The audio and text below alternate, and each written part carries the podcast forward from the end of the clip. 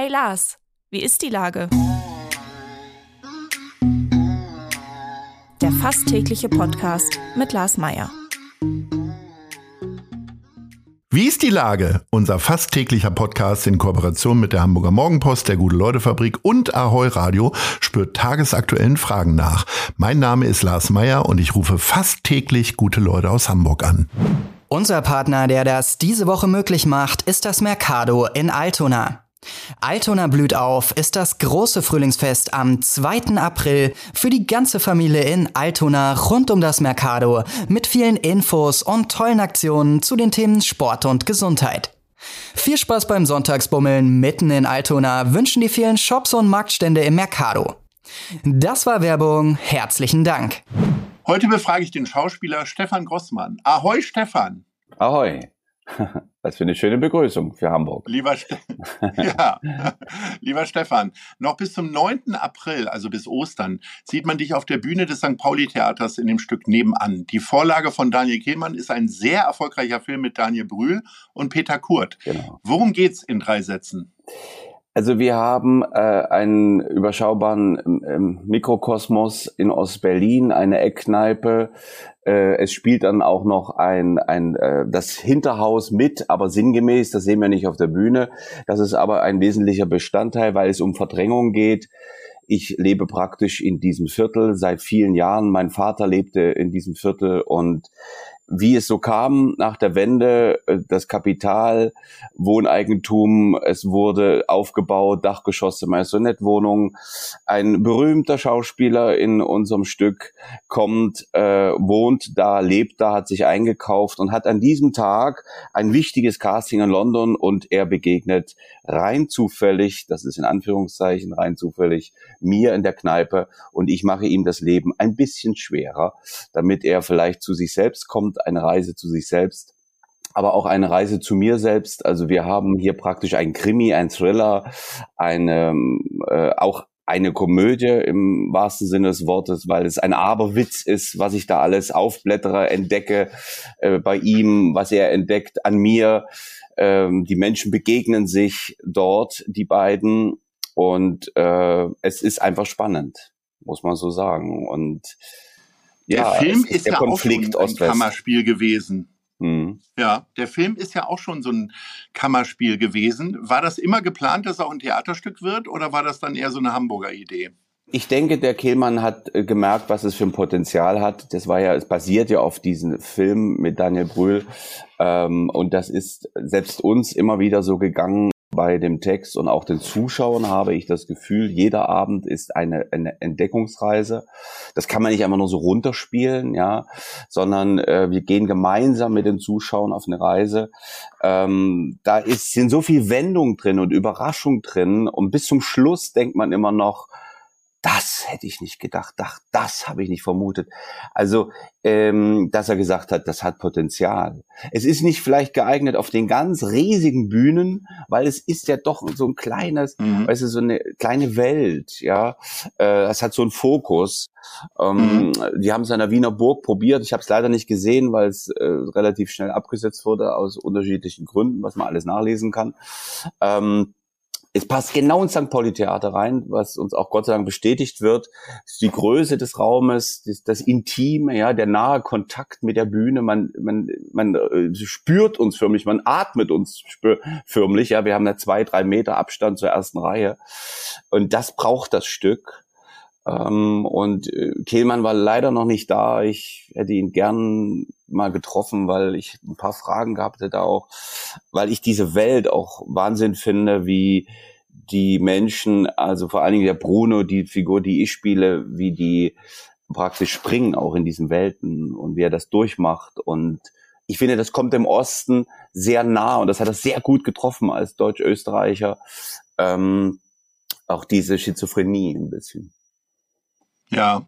Äh, wie oft hast du dir denn den Film angeguckt? Eigentlich gar nicht, um da nicht zu sehr von beeinflusst zu sein oder ganz häufig? Ich habe mir den Film angeguckt, da wusste ich noch gar nicht, dass Uli Waller, der Regisseur und Intendant, das vorhat zu machen.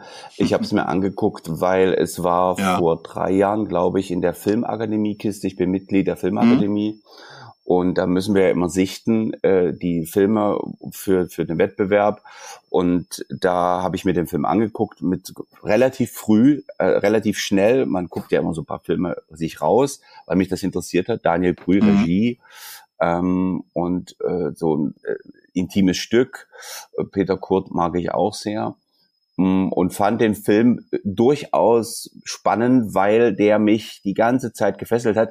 Ich habe dann den Kameramann getroffen äh, bei einem Empfang und der sagte zu mir, ähm, das war wirklich die Hölle, weil natürlich als Kameramann das immer so aufzulösen, die ganze Zeit die Perspektiven, wie erzählt man die Spannung.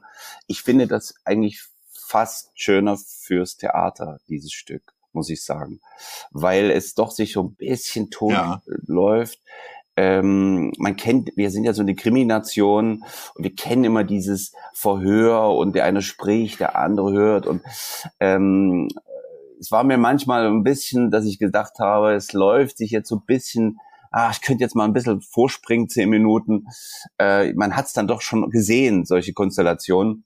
Und das lösen wir aber ganz anders am Theater. Ja, du hast Uli Waller schon erwähnt, der Regisseur des Stücks. Äh, viele Schauspielerinnen und Schauspieler, mit denen ich gesprochen habe, sind immer wieder am Schwärmen äh, über die Zusammenarbeit mit ihm. Was ist denn deine Perspektive und das Besondere äh, für dich, mit ihm zusammenzuarbeiten? Es ist ja schon die zweite äh, Arbeit, die ihr zusammen macht. Mhm.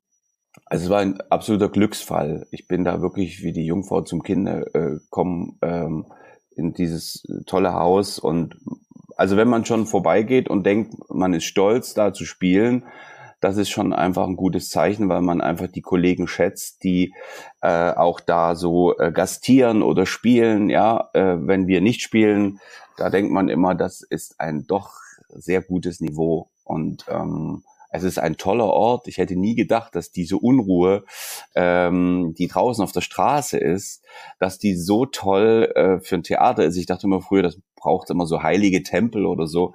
Nein, ganz im Gegenteil. Ist manchmal, also wenn ich, denke ich fast schon, ich bin beim Broadway, wenn ich so die Augen zumache und es leuchtet und glitzert und die und die Aufregung von diesen ganzen Theatern auf dieser Straße, ja, ähm, da gibt's ja mehrere und alle sind so aufgeregt, weil alle gehen in ihre Vorstellung rein. Und da bin ich mal ganz stolz, dass ich dann hinten in St. Pauli reingehe, weil dieses Haus einfach, dieses kleine deutsche Theater. Äh, äh, ich war ja in Berlin lange Zeit und das hat, erinnert mich immer so ein bisschen daran. Ähm, und das ist einfach eine Leitung, die ähm, einfach kooperiert, die redet, die einfach spricht miteinander und ist ideal schon für einen Schauspieler. Zum zweiten Mal arbeitest du nicht nur mit Uli Waller, sondern auch mit Oliver Mommsen zusammen. Auch im perfekten Geheimnis spielt ihr zusammen. Ähm, entsteht da jetzt gerade so eine Bühnenfreundschaft?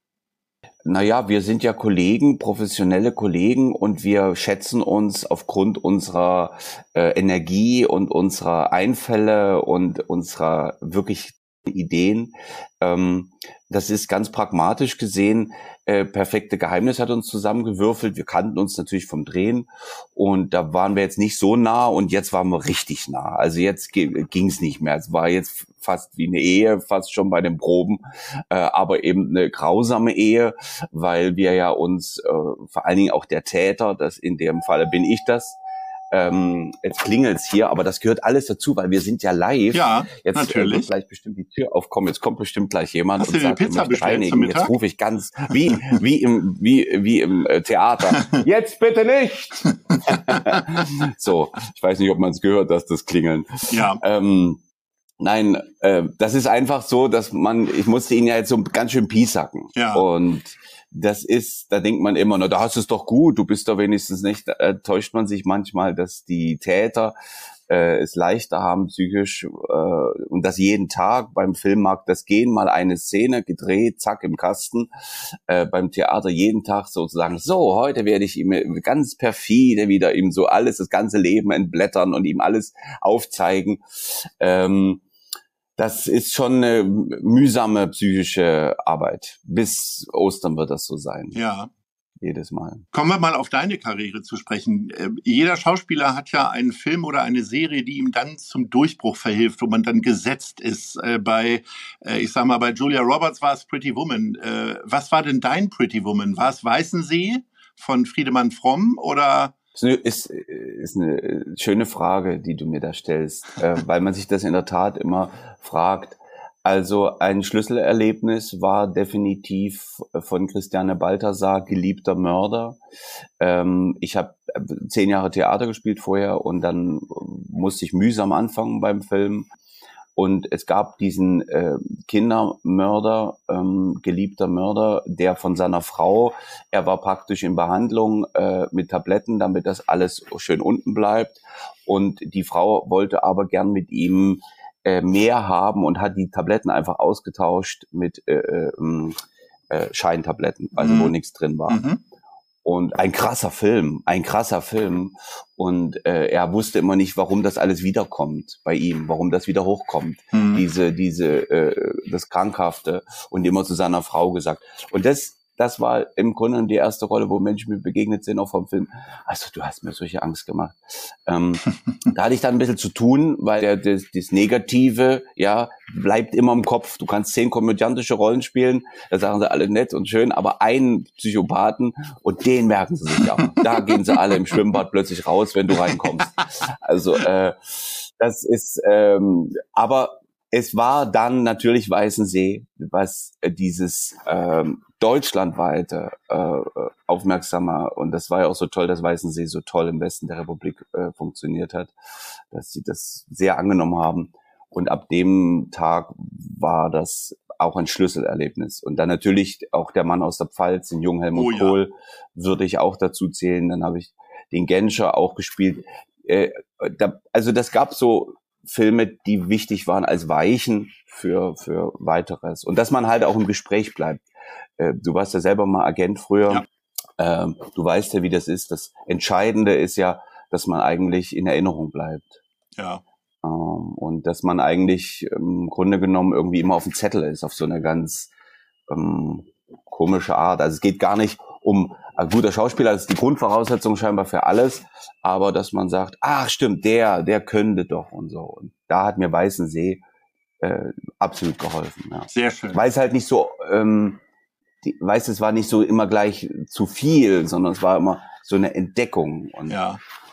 und dadurch hatte, hatte es viele, viele schöne Aufträge danach. Lieber Stefan, bis zum 9. April ist nebenan äh, noch auf der Bühne des St. Pauli Theaters zu sehen ja. mit dir und Oliver Mommsen. Wir sind nämlich jetzt schon am Ende bei unseren Top 3. Wo zieht es dich Oi. denn hin, wenn du jetzt äh, ein bisschen entspannen willst oder vielleicht auch in der Probenzeit ein bisschen Text lernen willst hier in Hamburg? Was sind denn deine Lieblingsorte? Also ich habe ja jetzt bin ja jetzt untergebracht in einem schönen Zimmerchen äh, bin an einem, bin an der Außenalster, ähm, in Uhlenhorster, am Uhlenhorster Kanal, am Feenteich, am Alsterpark und liebe das natürlich. Die Hamburger werden alle sagen, oh, da hast du ja eine schöne Ecke. Ja, äh, ich habe Glück hier mit meinem Zimmerchen. Ich liebe das in der Tat. Hier kann ich sehr gut am Feenteich laufe ich dann ähm, und habe da Text gelernt. Äh, es ist mit einer der schönsten Orte, die, die ich kenne in Deutschland. Diese Ecken, ja. diese Ecken hier, wo die Kanäle hinten lang gehen und die Häuser dran stehen. Äh, jetzt war ich sogar mal in Eppendorf und dann habe ich einer Freundin, einer Kollegin geschrieben, äh, ich sage, ach, gefällt mir das hier. Das ist ja hier diese flachen Häuschen und dann ist alles so. Und dann hat sie gesagt, geh da mal ganz schnell wieder weg. Das kannst du dir überhaupt nicht leisten. Also das ist die schönste, teuerste Gegend in Hamburg. Und ich, ach wirklich, auch wie schade, habe ich gesagt. Also diese, diese Ecke, ähm, auch der, der Park Winterhude oben, mhm. ähm, das sind so Orte ähm, und dem, dem Stück bedingt in meinem in meinem äh, Apartment jetzt ähm, habe ich auch viel drin gelernt natürlich. Sehr schön, lieber Stefan, ich wünsche dir ganz viel Freude hier in Hamburg. Du bist ja, ja immer häufiger hier. Vielleicht reicht es ja doch noch mal für eine Eigentumswohnung in Eppendorf oder ein Häuschen. In diesem Sinne sage ich. Vielleicht erbe ich ja was. ja. okay. Tschüss. Tschüss. Dieser Podcast wird präsentiert von der Gute-Leute-Fabrik, der Hamburger Morgenpost und Ahoi Radio.